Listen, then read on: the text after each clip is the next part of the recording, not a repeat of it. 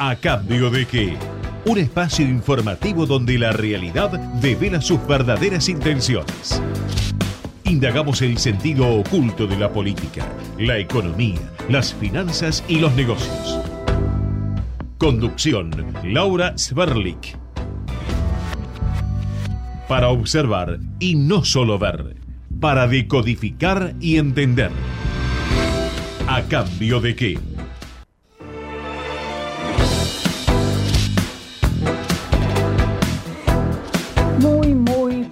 Noches amigos, ¿cómo les va? Un gusto saludarlos. Último día del mes, estamos aquí en A Cambio de qué, Ecomedios, yo soy Laura Sverdlik. Una noche fría, destemplada, ideal, ideal para escuchar la radio, para quedarse en casa, en buena compañía. Lo invitamos a seguir con nosotros hasta las 10 de la noche y después también aquí en esta radio que siempre, siempre acerca información. Bueno, tenemos preparado un programa especial, un programa donde nos vamos a, dedicar a hablar de los 40 años de democracia con una persona que estuvo muy muy cerca del doctor Raúl Alfonsín, va a estar con nosotros el ex ministro de Defensa Horacio Jaunarena. También vamos a tocar el tema del combustible, la verdad impensado, ¿no? En un país que produce hidrocarburos, que tiene vaca muerta, estar con este problema de falta de nafta en el país, falta de gasoil, inconcebible. Eh, vamos a hablar también de la crisis internacional por eh, la guerra entre Israel y Hamas, cómo eso puede extenderse, cómo puede eh, salirse de ese rincón, que es lo que está pasando. Eh, la verdad es que no querríamos ver que esta situación se extienda, sino que por el contrario se pueda resolver cuanto antes mejor y por vía diplomática para evitar pérdidas de vidas humanas, daños a las infraestructuras. Bueno, ojalá esto pueda resolverse pronto. Vamos a hablar de este tema con una especialista también. Y vamos a hablar de la falta de insumos médicos que hay en el país. No solo falta nafta, la verdad es que faltan un montón de cuestiones en relación con la medicina, mucho en relación a la cardiología que utiliza permanentemente insumos importados como, como los estén, como los líquidos de contraste. Bueno, vamos a hablar de todo esto a lo largo del programa que hacemos con Matías Urtac en la producción periodística y con Gerardo Subirana en la operación técnica, en un día donde los escándalos siguen avanzando eh, en la legislatura bonaerense por el tema de Chocolate Rigó. Eh, imputan a un concejal de masa que estaría involucrado en la maniobra, es Facundo Albini, que fue reelecto por la lista de Julio Alac y también su padre y incluso e incluso los 48 dueños de tarjeta de débito a los cuales les negaron la exhibición de prisión. Y hablábamos de la falta de nafta, bueno, eh, a lo mejor solo fue un prolegómeno para aumentar 5% el precio del combustible a partir de mañana.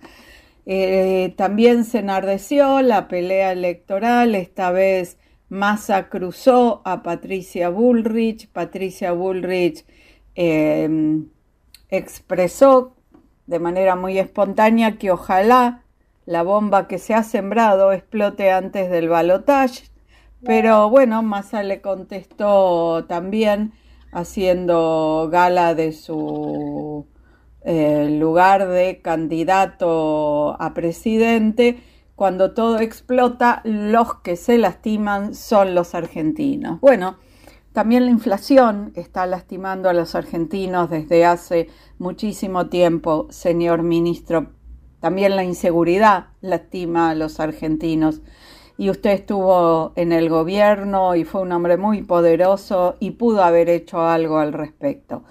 ¿Qué les parece si vamos al encuentro de nuestros auspiciantes y luego sí a nuestros entrevistados? Auspician a cambio de qué y a Laura Sverlik las siguientes empresas e instituciones. Comienzo espacio publicitario. Vacía y cepilla los recipientes que acumulen agua. Tira agua hirviendo en desagües y rejillas y colocamos quiteros. Juntos podemos prevenir el dengue. Más información en buenosaires.gov.ar barra dengue. Buenos Aires Ciudad. Tienes una app para hacer todo con tu plata que además tiene atención por WhatsApp las 24 horas. Hermoso, ¿no? Descarga la app de Alicia y tenés tu cuenta muy gratis. Tenés un chat siempre online y respuestas cuando lo necesitas. Tenés Galicia. Esta comunicación no tiene el carácter de asesoramiento o recomendación por parte de Banco Galicia para seguir alguna acción específica sujeta a aprobación de requisitos legales y comerciales, bases y condiciones en www.galicia.ar. Fin Espacio Publicitario.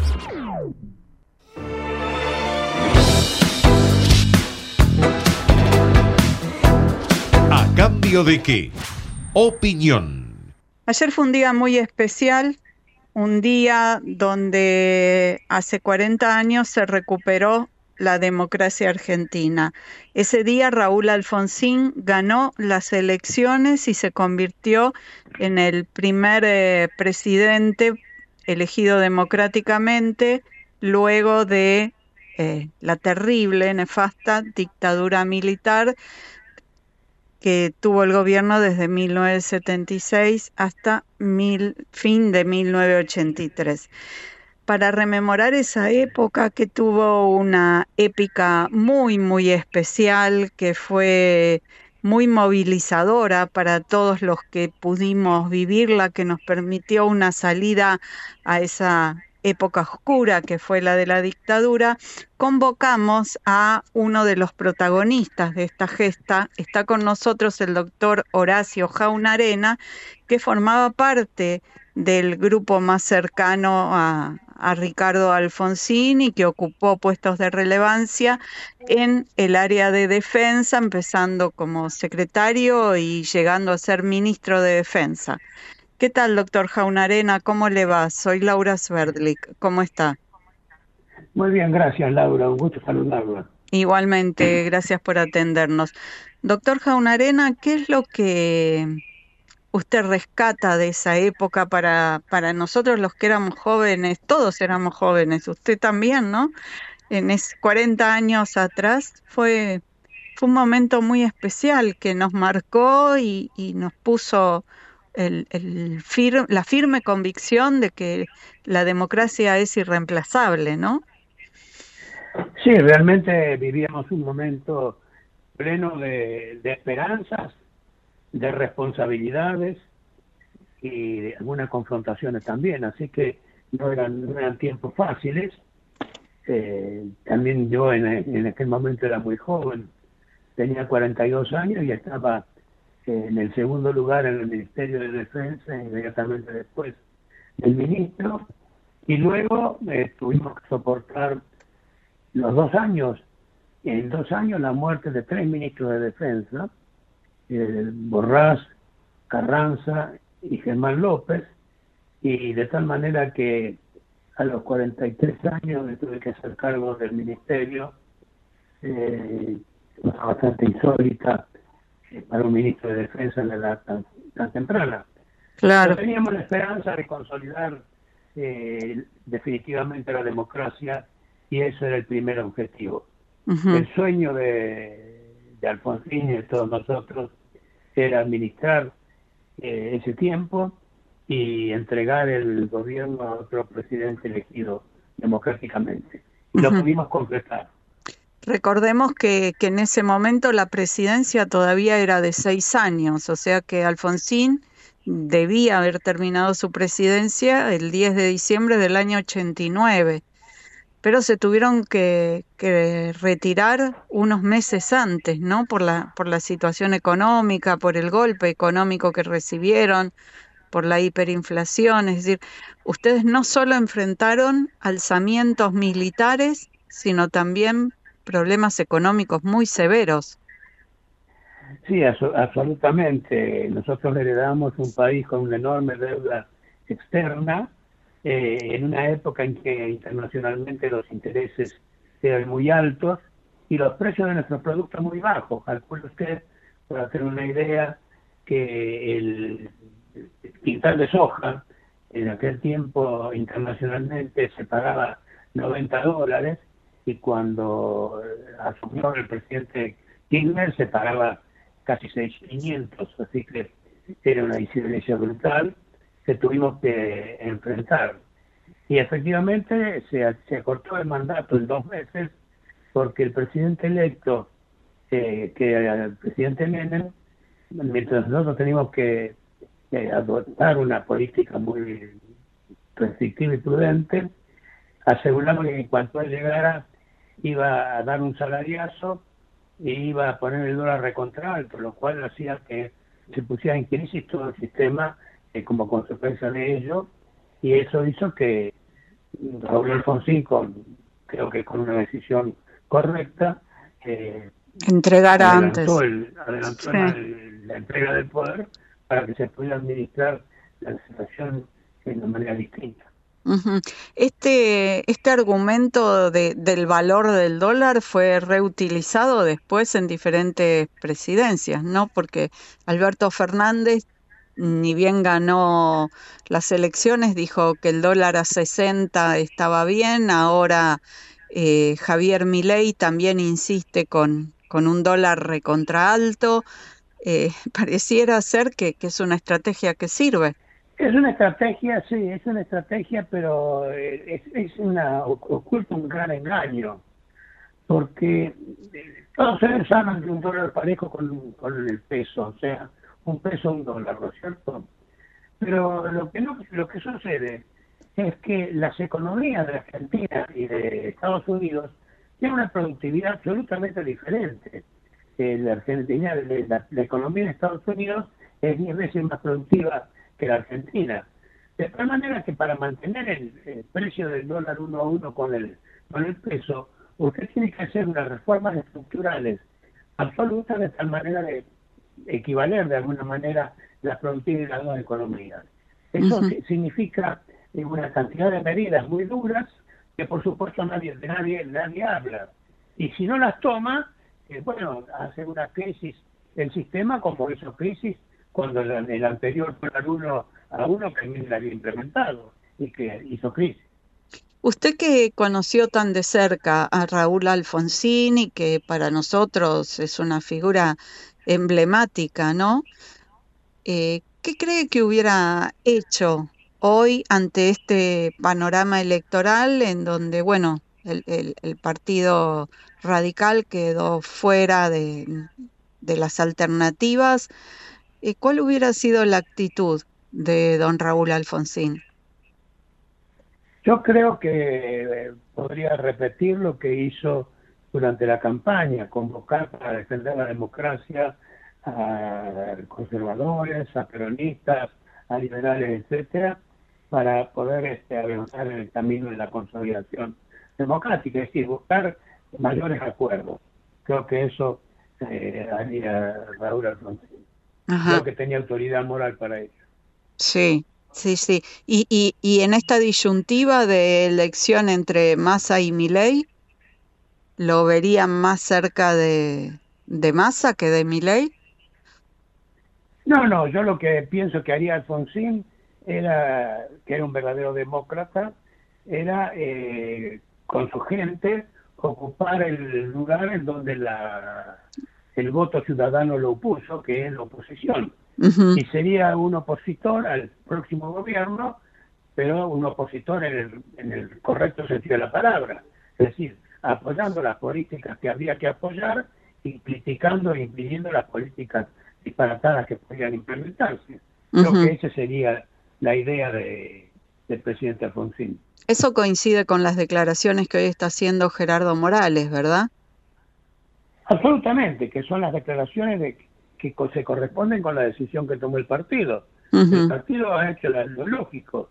Si la, el voto ciudadano nos puso en la oposición, bueno, cumplamos ese rol, porque frente a las dos candidaturas que se presentan en el balotaje, francamente, es, lo que es necesario es construir un espacio de, de racionalidad frente a lo que cualquiera de estos dos candidatos pudiera proponer o hacer.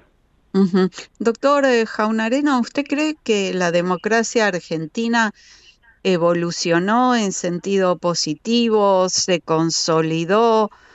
Eh, ¿No está garantizando, como decía Alfonsín al terminar eh, su discurso, la educación, la salud, la economía?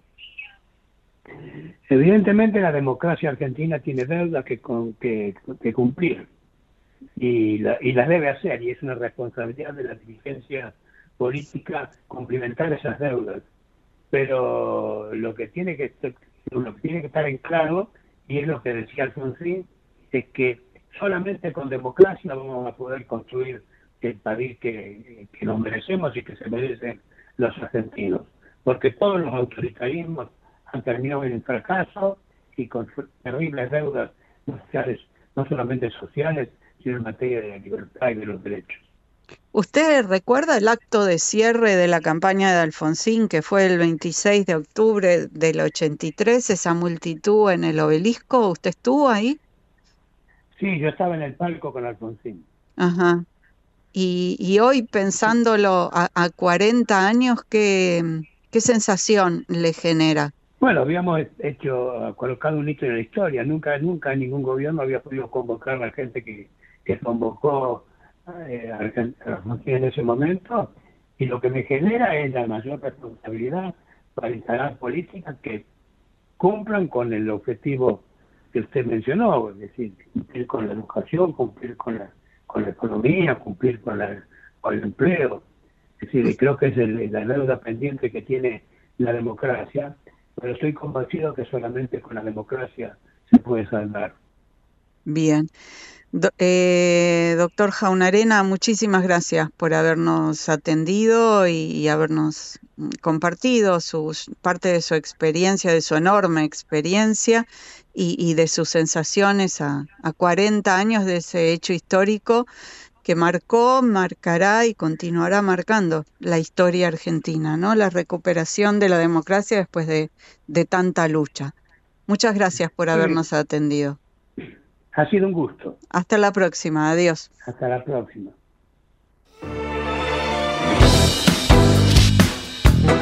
¿A cambio de qué? Actualidad.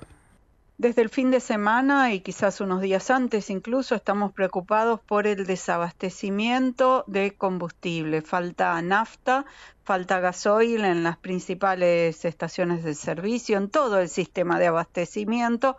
Bueno, eh, la pregunta es, ¿esta es una situación accidental, eh, imprevisible o, o es algo que se pudo haber previsto? ¿Es algo que se puede repetir? Vamos a preguntarle todo esto a un experto en el tema energía, en el tema combustible. Está con nosotros el ingeniero Jorge La Peña, presidente del Instituto Mosconi y a su vez exsecretario de Energía. ¿Qué tal, Jorge? Gracias por atendernos. ¿Cómo le va? Soy Laura Sverdlik. ¿Cómo está? Un gusto, Laura, hablar con usted. Igualmente, Jorge. Eh, díganos, eh, ¿Esto fue una situación imprevisible?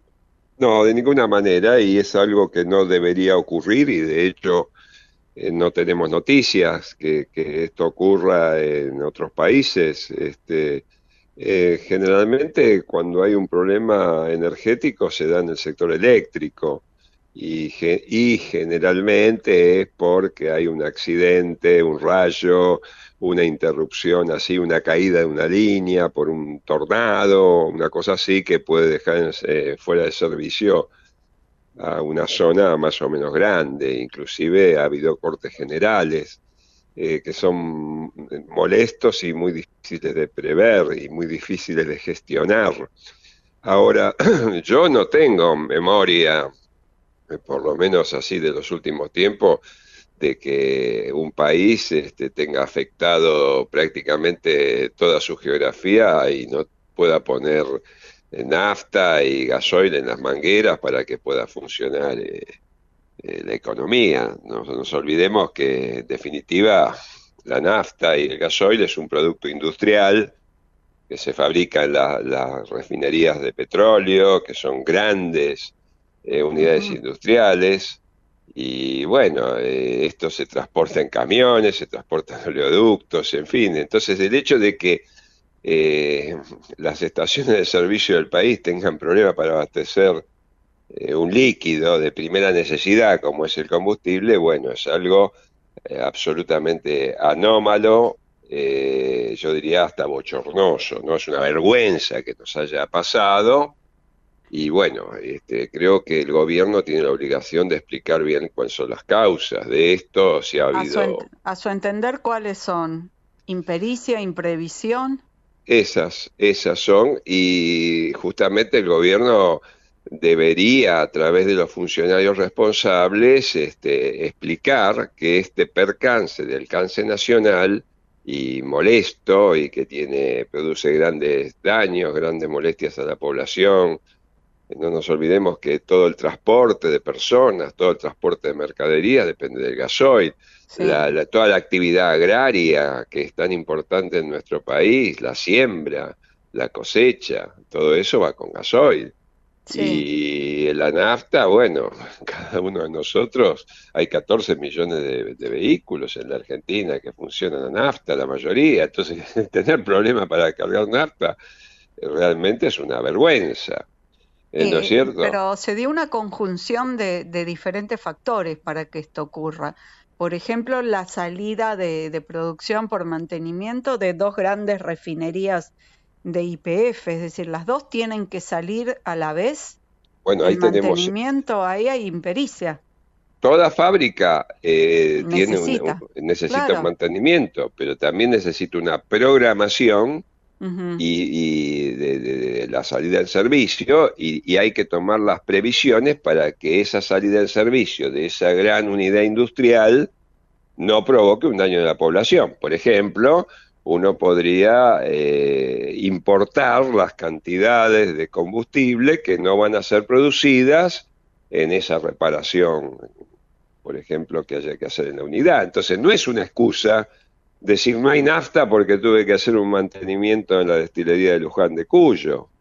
Eh, lo que habría que haber hecho es prever cuánto tiempo iba a estar fuera de servicio, prever cuánta nafta y cuánto gasoil en todo caso no se iba a producir y cómo sustituir ese gasoil que no se producía localmente por una importación. no salir el último día a decir, bueno, ahora voy a importar 10 barcos eh, Pero hasta que llegan, hasta que y hasta que llegan los 10 barcos, ¿cómo hacemos? hacemos eh, bueno, es un desastre esto. Eh, ingeniero La Peña, a la vez había cuatro barcos detenidos en el río de la Plata que no descargaban porque no estaban los dólares para pagar. Bueno, entonces ahí tenemos un problema que el gobierno debería explicar a través del ministro de Economía, que es Sergio Massa, ese problema de los dólares, si es que realmente está afectando y es causal, él, que es el ministro de Economía, debería dar la explicación eh, racional y precisa sobre el tema. Pero ocurre que hay un conflicto de intereses eh, porque él a su, vez es candidato a presidente de la nación por el partido gobernante. Entonces es difícil que un candidato vaya a decir, mire señores, se cortó el suministro de energía de la Argentina porque yo la verdad que no hice lo que tenía que hacer. Entonces, bueno, ahí tenemos un conflicto de intereses. Pero puede ser que haya habido boicot de parte de, IPF, que es el actor dominante. No, boicot del mercado. no. No, eh, eh, claro, es, el actor dominante, maneja el 55% de toda la oferta, toda la demanda, y es el gran productor de petróleo eh, de la Argentina. Y tiene las dos destilerías más grandes. Sí. Ahora, ¿Qué es lo que puede haber habido ahí? Eh, por empezar, la nafta y el gasol se fabrican con una materia prima que es común, que es el petróleo. El petróleo en la Argentina está en crecimiento. En, en el último año hemos producido 11% más petróleo que el año anterior. Y la demanda de gasoil y de nafta este año ha sido muy atenuada muy poco crecimiento respecto al año pasado porque, entre otras razones... La sequía. Estuvo la sequía eh, impidió, digamos, no, no, eh, digamos, impidió hacer una cosecha normal y entonces tener una menor cantidad de, de, granos a transportar por camiones, etcétera. Bueno, tuvo un menor consumo. Entonces tenemos poco consumo, eh, digamos, anual, de, o poco crecimiento del consumo de nafta y gasoil, y tenemos un buen crecimiento de la oferta de petróleo. Entonces, ¿qué es lo que ha pasado? Bueno, lo que ha pasado es que las destilerías evidentemente han sido mal programadas las paradas y no se han hecho, no se han previsto las importaciones necesarias para paliar ese déficit, quizá por esa eh, falla o esa inexistencia de dólares para pagarlas, lo cual habla de un problema muy serio en la economía de la, de la Argentina. Ahora, sobre este tema, sobre este perdón, el excedente de producción. Usted nos dice que la producción creció y la demanda bajó. Eh, ¿El excedente de producción se exportó? ¿Produjo dólares para la Argentina? Ahí hay un tema interesante, ¿no? Este, las empresas están más orientadas a de, productoras de crudo, naturalmente orientadas a, exportar, porque los precios internacionales son mayores que los precios internos. Ahora, las exportaciones tienen que ser autorizadas por el Poder Ejecutivo, por más, por el señor Massa concretamente, eh, y, son autorizadas en la medida de que no pongan en peligro el abastecimiento interno. Entonces, evidentemente ahí creo que se ha eh, exportado de más, por eso Massa acaba de decir, no, ahora voy a, eh, cortar las exportaciones.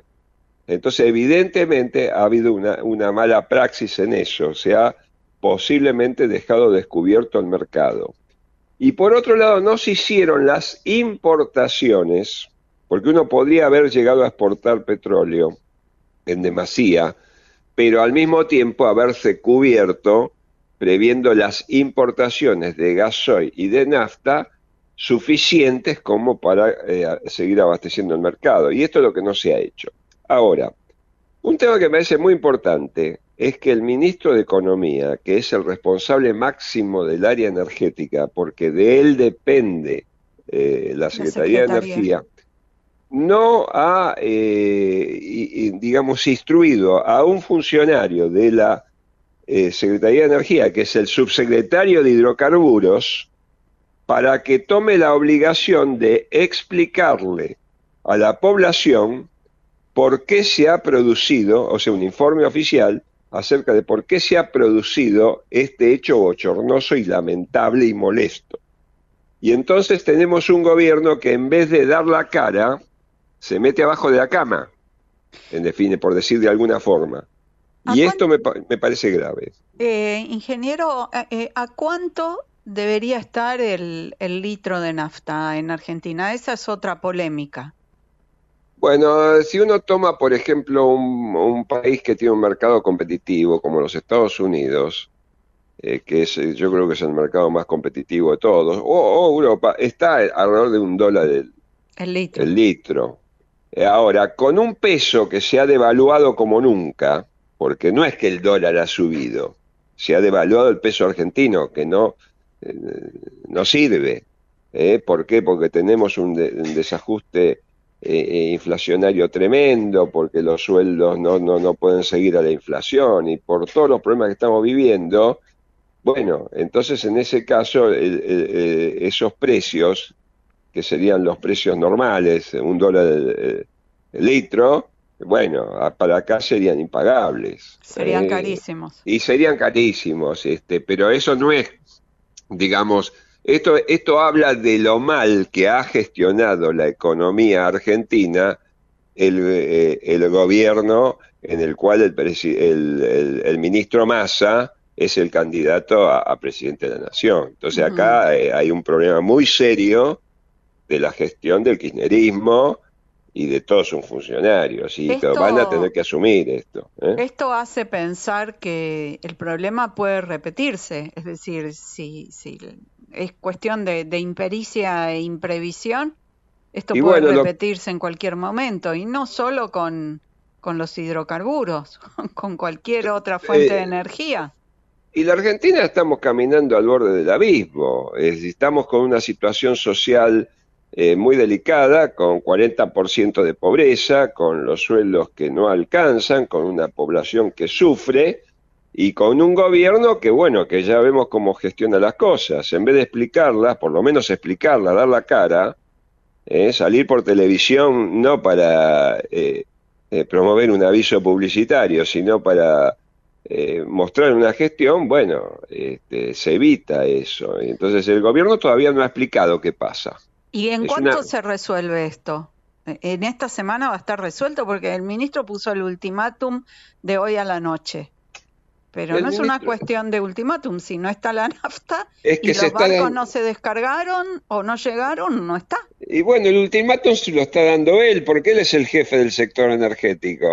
El ultimátum se lo tendría que dar él Así mismo. Así mismo. Entonces, eh, bueno, eh, esto está contraindicado, ser ministro y, al mismo tiempo ser el candidato. Bueno, ahora tiene que explicar este problema. No sé si le va a sacar votos o le va a agregar o va a ser neutro, pero bueno, tenemos un problema muy serio. ¿Eh? Muchas gracias, ingeniero La Peña, por habernos explicado esta situación. Muy amable. Gracias, Laura. Hasta y hasta, hasta cualquier momento. Adiós. Ecomedios.com AM1220. Estamos con vos. Estamos en vos.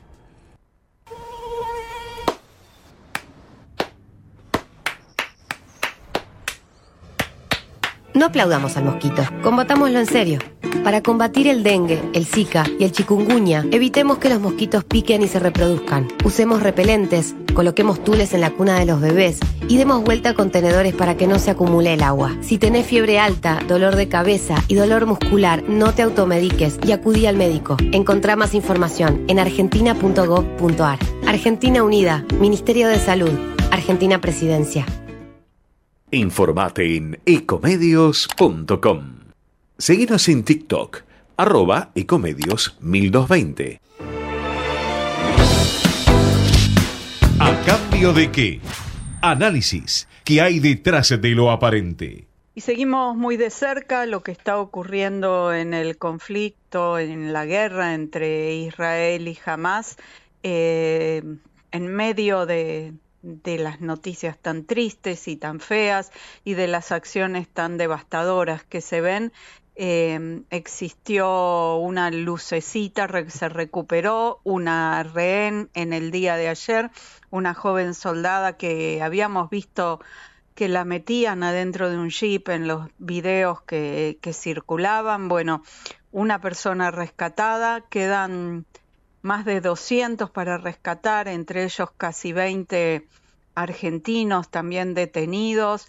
Eh, la verdad es que es una locura lo que está ocurriendo. Vamos a ver qué opina al respecto Paulo Bota, que es director del programa de Medio Oriente en la Universidad Católica Argentina. ¿Qué tal, Paulo? Un gusto saludarte. Soy Laura Sverdlik. ¿Cómo estás?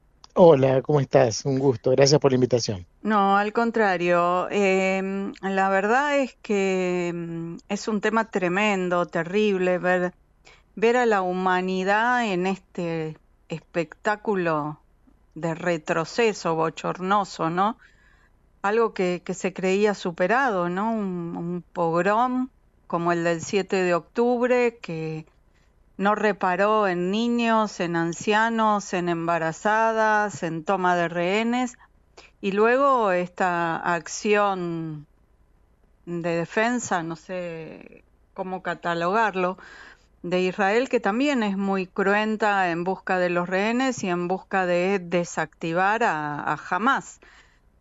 Eh, muy, muy, una situación muy fea desde todo punto de vista, ¿no? Sí, no solamente que es una situación eh, desde el punto de vista humanitario terrible, sino que lamentablemente lo que debemos decir es que si nos ponemos simplemente desde, una perspectiva analítica, todo indica que la situación va a empeorar, porque estamos viendo que las operaciones militares de Israel en Gaza están eh, creciendo y eso va a significar que seguramente va a haber bajas, tanto de soldados israelíes como también de civiles y milicianos de eh, palestinos en Gaza, están los ataques también desde en, el norte, en la frontera entre Israel y Líbano por parte de Hezbollah hacia el territorio israelí, también están, están comenzando y eso también está generando problemas y la vida de, de los más de 200 rehenes que obviamente que se ve complicada en un contexto como el actual. Por tanto, no solamente que estamos ante una situación que yo diría verdaderamente histórica, para que tengamos una idea de qué estamos hablando, porque veces cuando hablamos del conflicto palestino-israelí creemos que, o tenemos esa visión, ¿no? De que, bueno, que sí, que es un conflicto que lleva décadas, etcétera, etcétera, pero tengamos en cuenta, nunca, nunca, desde el establecimiento del Estado de Israel en 1948, habíamos visto que ingresaban al territorio israelí eh, eh, milicianos eh, para, para, atacar mayoritariamente a la población civil, porque de los 1.400 muertos israelíes, menos de 300 son militares. Cuando digo militares me refiero a miembros de la Fuerza Armada y Fuerza de Seguridad, policía. El resto, más de 1.000, son, eh, son civiles. Entonces, y si además hacemos luego, porque el Estado de Israel ha hecho, claro, una, una información muy clara, muy abierta, eh, tenemos casi más de la mitad de esos muertos eran o menores de 18 años o mayores de 60 años. ¿no? Entonces, tenemos una, una franja etaria eh, que implica que no son combatientes, implica que la mayoría además son civiles, y entonces eso lo hemos visto del lado israelí y también lamentablemente eh, los civiles son los que llevan la peor parte del lado palestino. Entonces, eh, creo que lamentablemente más allá de todas las pérdidas que hasta ahora ya hemos tenido, que si sumamos del lado israelí y palestino tenemos más de casi 10.000 muertos, eh, probablemente en, el futuro cercano tengamos que lamentar más víctimas. ¿Y crees que este conflicto se puede extender? Hoy Yemen declaró la guerra a Israel y también Bolivia cortó relaciones diplomáticas. Mira, hay, yo creo que hay, varios frentes que lamentablemente se están tensando peligrosamente. Primero está la situación en Gaza, que eso es lo que estábamos recién señalando, donde está hoy el el, ejército israelí, la Fuerza de Defensa de Israel, están comenzando a operar dentro del territorio de Gaza. En segundo lugar tenemos la, la frontera en el norte entre Israel y Líbano. Ahí también estamos teniendo cada vez más ataques, incluso con novedades, porque por primera vez Hezbollah está utilizando misiles tierra-aire, algo que no había utilizado en el pasado, con lo cual es muestra que es una fuerza que cada vez es un poco más sofisticada en términos militares y eso también le agrega peligrosidad. Después tenemos la situación en Cisjordania, que tampoco está calmada, donde gobierna la Autoridad Nacional Palestina, ya tenemos más de 100 muertos eh, en choques que ha habido en estas últimas tres semanas. Tenemos la situación en Siria, donde eh, claramente hay, hay fuerzas iraníes y milicias pro-iraníes operando en territorio sirio y eso está generando cada vez más tensión, empezando por los ataques de la semana pasada de, la Fuerza Aérea de Israel a los aeropuertos de Damasco y Alepo en Siria. Tenemos, como recién mencionabas ahora, otro frente que es en Yemen, que si bien en Yemen no hay un gobierno unificado, pero tenemos los huthíes, el grupo Ansar Allah, que es un grupo abiertamente apoyado por Irán, que ya no solamente ha atacado, eh, digamos, blancos norte misiles a, a, Israel también. A Israel, la semana pasada a Israel y también a fuerzas norteamericanas. Y también eso le podemos agregar también los ataques que han sufrido eh, algunos destacamentos eh, norteamericanos en, Irak. Por lo tanto, tenemos un, un, escenario que yo diría que es casi la tormenta perfecta, que nadie quiere que se convierta en, una, en una, un conflicto abierto, pero lamentablemente lo que hemos visto en estas tres semanas es que cada vez se va, se va agregando peligrosidad a la situación. Eh, Israel puede terminar esta fase eh, de, invasión, de guerra, eh, cuando llegue al cuartel general de Hamas, que suponen que está debajo de un hospital, una situación ultra delicada, además, además para mostrar en el escenario internacional cómo se hace para desmantelar un cuartel escondido debajo de un hospital. Es muy difícil que desde un punto de vista operacional, desde un punto de vista militar, una organización como Hamas tenga una, una cabeza eh, porque en realidad lo que intentan es eh, tener una capacidad descentralizada, de manera tal de poder mm. sobrevivir a los ataques. Eh, pensá que eh, ya el, el, 2021, el último, el último digamos, eh, choque fuerte que hubo entre, entre Hamas y el Estado de Israel, Israel mm, destruyó, según oficialmente, casi 100 kilómetros de túneles y ahora, al parecer, los mismos, la gente de Hamas dice que tiene casi 500 kilómetros de túnel, ¿no?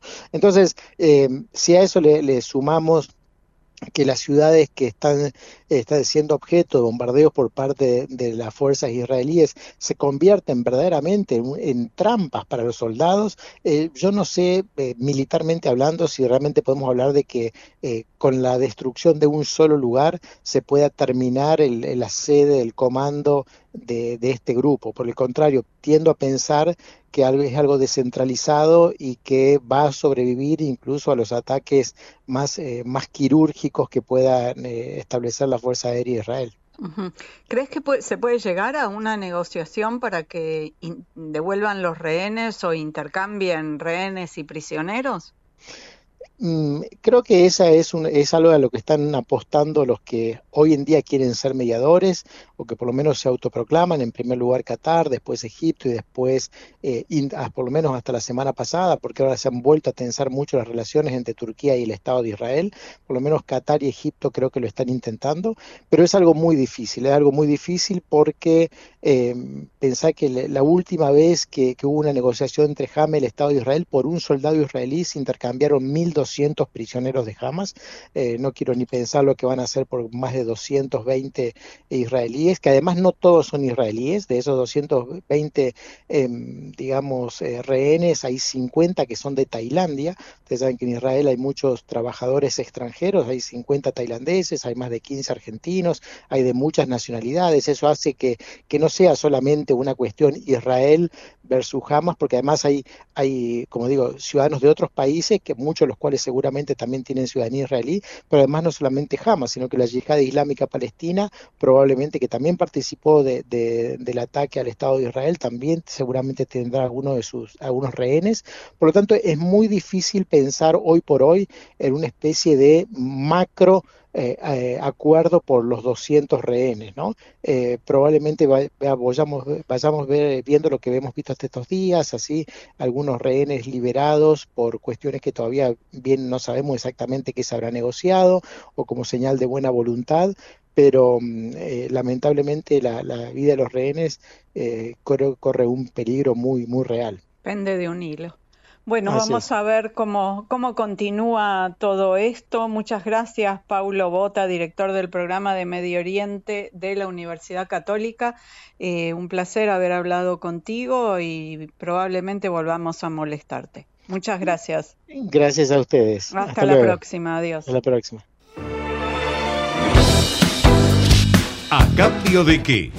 Actualidad Estamos siendo alertados desde hace rato, ya desde hace meses, del de, problema que hay de falta de insumos, justamente derivado de la falta de dólares.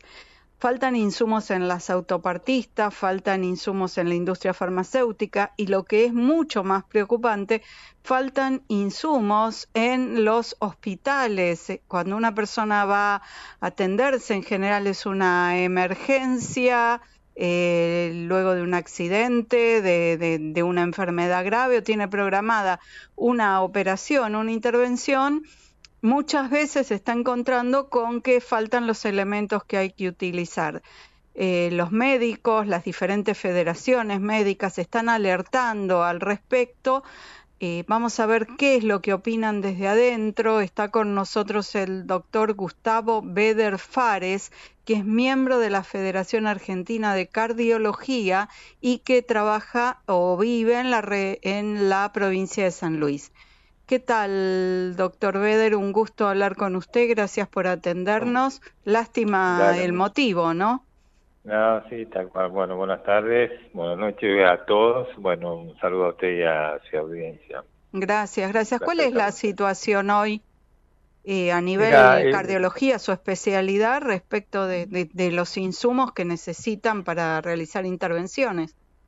Sí, ese es una, un eslabón más que estamos con dificultades dentro de la cadena de problemas. El primer problema fue eh, los horarios médicos, el segundo problema la falta de médicos y ahora el tercer problema la falta de insumos para poder atender correctamente a los pacientes.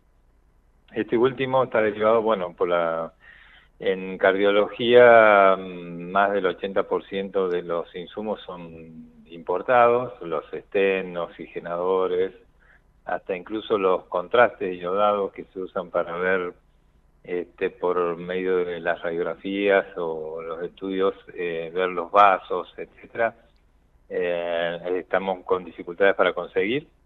En el día de hoy, las cinco de las eh, entidades científicas de, que mm, rodean el ámbito de la enfermedad cardiovascular la Sociedad Argentina de Cardiología, nosotros, la Federación Argentina de Cardiología, el Colegio de Cirujanos, el Colegio de Hemodinamistas y el Colegio Argentino de Cardiología, que es la, parte gremial, estuvieron reunidos con el secretario de Comercio y viendo estas dificultades que tenemos para conseguir insumos. Es decir, eh, no estamos en el, punto crítico porque hay algunas eh, entidades importantes que se han estoqueado, han tenido la posibilidad de estoquearse. Las entidades más chicas eh, no han tenido esa posibilidad por, por, cuestiones de dos problemas. La falta de dólares y segundo, el, ese desbalance que hay entre que uno utiliza una prótesis, una práctica, un, dispositivo, un stent, un marcapaso, eh, un oxigenador para la cirugía, un contraste,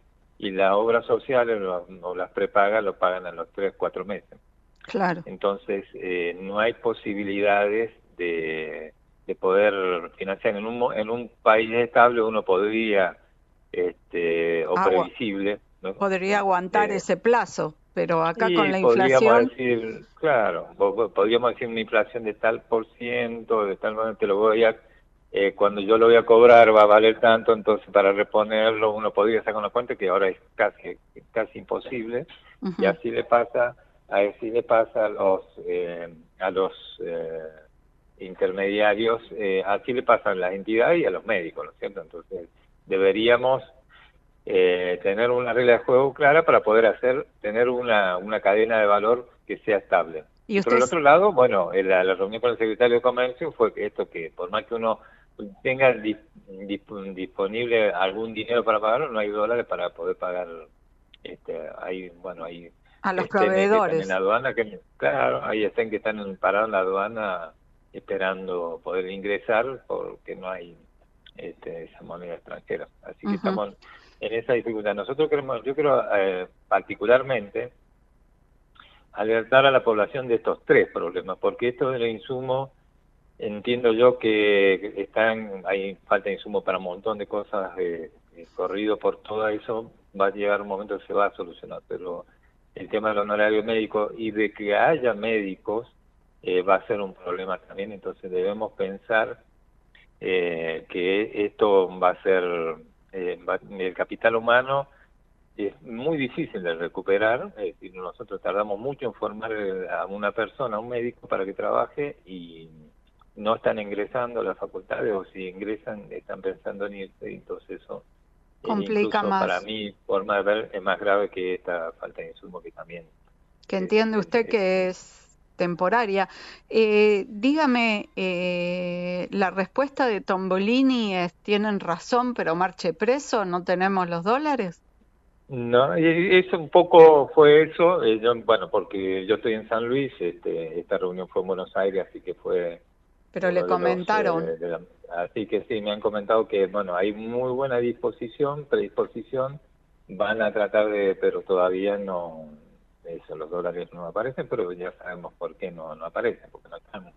Este, entonces, hay un, hay un tema, eh, bueno, nosotros, ahora, ¿qué va a pasar? Eh, va, se va a mostrar nuevamente las dos Argentina, Argentina eh, del que tiene poder adquisitivo que puede elegir y ir a, hacerse atender en la clínica que él que tenga, pues ya tenía posibilidad de tener un stock. Y aquellos que solamente se entienden en una sola institución o que tienen por su obra social no pueden elegir, este, y esa institución no tuvo la posibilidad de estoquearse, este, no va a tener la posibilidad de ser tratado, en tiempo y forma. Ahora bien, si una persona no, no tiene el STEN en el momento en que lo precisa, no lo puede aplazar a la semana siguiente o al mes siguiente, se muere.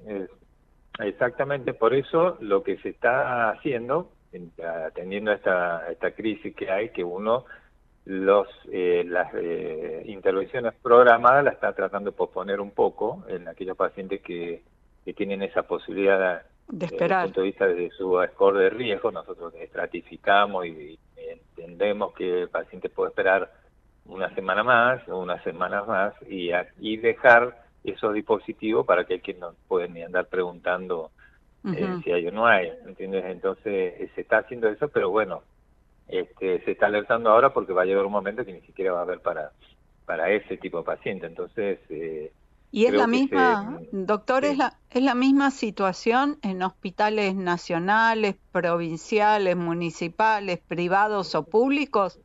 Es la misma situación, no todas, porque bueno, hay como, como sabemos, hay provincias más ricas, más pobres. En mi hospital, donde estoy yo acá en San Luis, eh, por lo menos no tienen dificultades por ahora porque tienen un stock suficiente para, de acuerdo a la, promedio de demanda que suelen tener, por lo menos intervenciones de emergencia o, urgencia, pero como te estoy diciendo, viste no hay que esperar hasta que se gaste el último estén para salir a, quejarse, digamos, o, llamar la atención de que esto está, está ocurriendo. Eso es lo que estamos pasando. Entonces la gente ahora va a tener que entender que por ahí si se aplazan los, los, tiempos de una intervención programada es simplemente porque queremos reservar insumos para aquellos pacientes que no, no pueden esperar.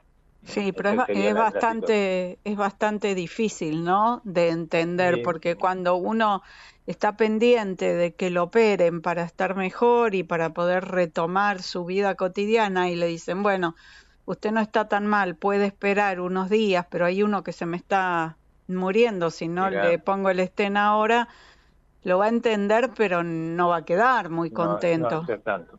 Sí, mira, nosotros eh, la Argentina tenemos los tiempos de procedimiento son mucho menores que en otros países del primer mundo porque tienen una medicina más socializada. Nosotros tenemos una medicina entre eh, entre la de la americana, Estados Unidos, y entre la de Canadá o Europa. Entonces, por ejemplo, te voy a dar un ejemplo, en, Inglaterra se tarda más que por ahí en la Argentina en tener este tipo de procedimientos y, este, y acá, ahora en la Argentina, con esta crisis, vamos a pasar a, tener unos tiempos de procedimientos muy prolongados.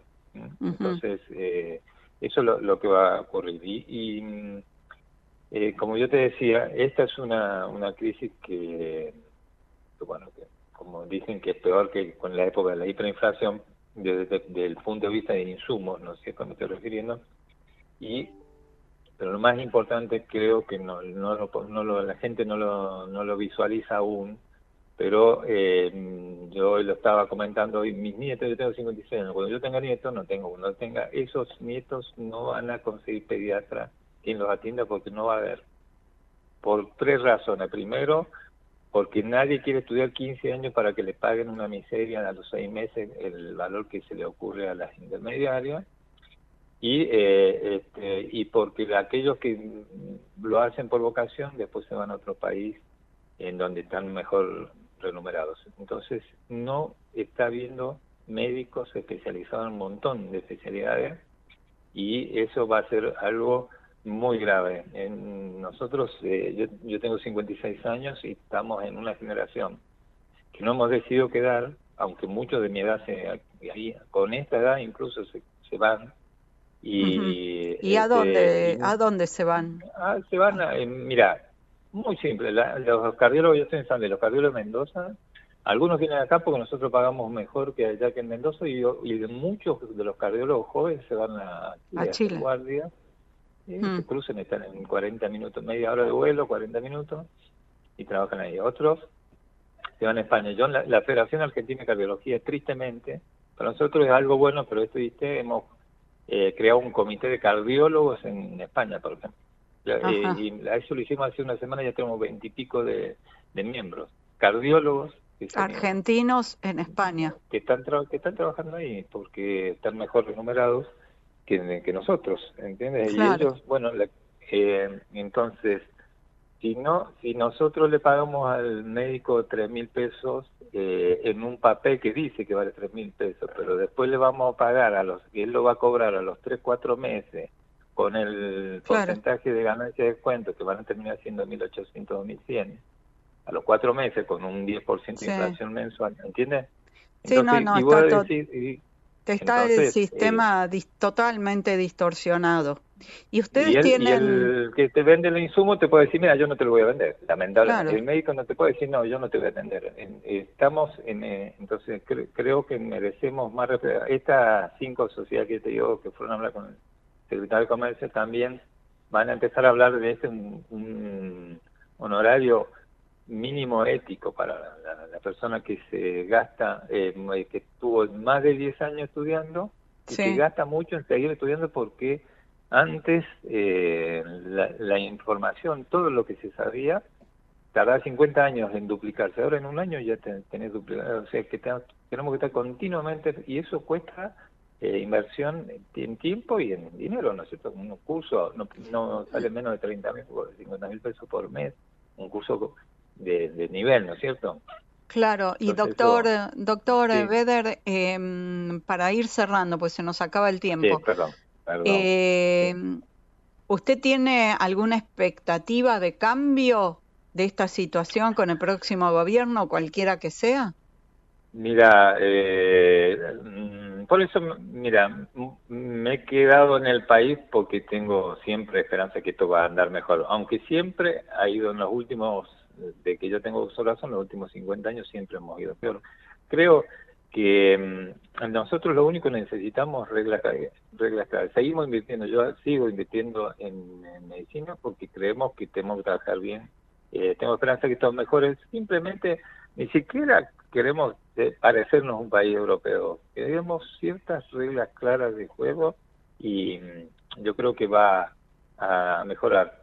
Lo eh, ¿Cuándo te voy a decir que esto no va a ocurrir? Cuando ya de, dejemos de eliminemos todo el, capital humano que tenemos, que se está yendo, hay que retenerlo, hay que hacer políticas, por eso nosotros eh, cuando sumamos el año que viene en la Federación de Cardiología vamos a tratar de hacer políticas, nos vamos a asociar al Estado para tratar de que el Estado haga algo para que nuestros colegas no no se sigan yendo. entiendo, entiendo. Muchísimas gracias, doctor Gustavo Beder Fares, por habernos atendido. Eh, Esperemos que la situación se encarrile en el sentido positivo. Muchas gracias. Yo creo que sí, espero que sí. Vale, un gran abrazo. Igualmente, ¿Eh? adiós. Dale, Auspiciaron a cambio de qué y a Laura Sverlik las siguientes empresas e instituciones. Comienzo espacio publicitario. Vacía y cepilla los recipientes que acumulen agua. Tira agua hirviendo en desagües y rejillas y colocamos quiteros. Juntos podemos prevenir el dengue. Más información en buenosaires.gov.ar barra dengue. Buenos Aires Ciudad. ¿Tenés una salidita pero también tenés que ahorrar? Tenés tu cuenta MUF gratis y la app Galicia para encontrar promos cerca tuyo. Tenés Galicia. Esta comunicación no tiene el carácter de asesoramiento o recomendación por parte de Banco Galicia para seguir alguna acción específica sujeta a aprobación de requisitos legales y comerciales, bases y condiciones en www.galicia.ar. Espacio Publicitario. Y hablamos con el ex ministro de Defensa Horacio Jaunarena, hablamos con el especialista en energía, también ex secretario de Energía Jorge La Peña, hablamos con el doctor Gustavo Bader Fares y hablamos con el experto en el especialista en relaciones internacionales, en análisis internacional, Paulo Bota, para poder compartir con todos ustedes un panorama bien amplio de la realidad que estamos transitando, local e internacional. Bueno, no tengo mucho más que agregar. Les deseo a todos muy, muy buena semana. Soy Laura Sverdlik y los espero aquí el martes próximo para seguir indagando acerca de nuestra realidad. Chao, muy buena semana para todos.